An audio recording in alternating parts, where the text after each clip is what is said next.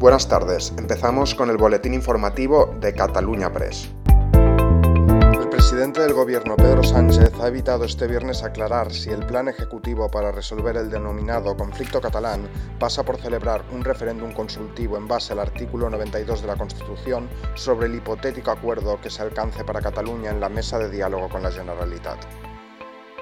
Y eso tiene que y todo aquello que separa a la ciudadanía,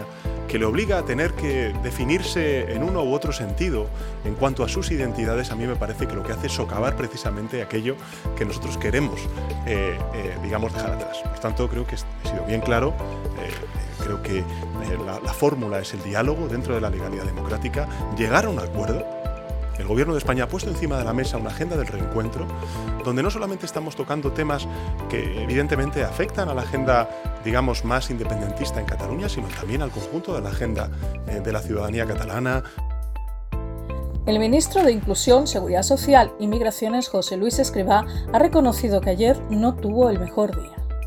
y que el mecanismo de equidad intergeneracional que sustituirá al factor de sostenibilidad para el cálculo de las pensiones está todavía por definir. Bueno, yo, creo que sinceramente, eh,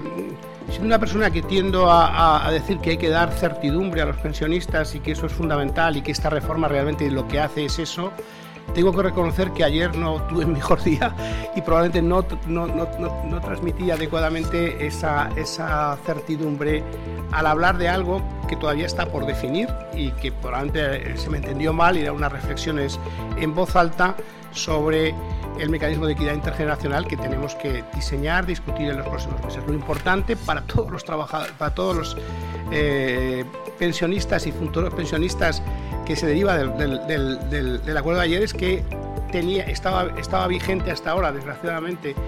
un, mecanismo de, eh, eh, que es el del IRP de corrección de sus pensiones hacia adelante, que se ha sustituido por la, garantía de su revalorización con el IPC de forma permanente y absoluta a todos los pensionistas actuales y futuros, y ese es el principal elemento.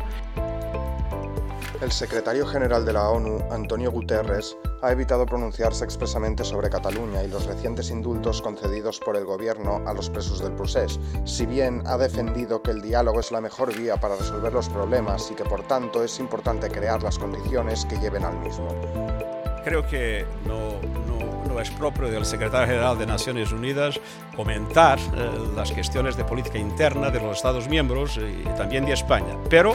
para mí hay un principio global esencial. Es el principio de que todos los problemas tienen que solucionarse políticamente y que el diálogo es un instrumento esencial para solucionar los problemas de nuestro tiempo y que la creación de condiciones para que el diálogo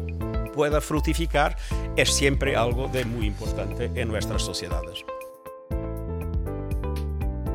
El noveno capítulo de Fast and Furious llega este viernes a los cines en uno de los estrenos más esperados de la temporada. Compartirá cartelera esta semana con la cinta española Hombre Muerto no sabe vivir, la película francesa Las cosas que decimos, las cosas que hacemos y la argentina El robo del siglo.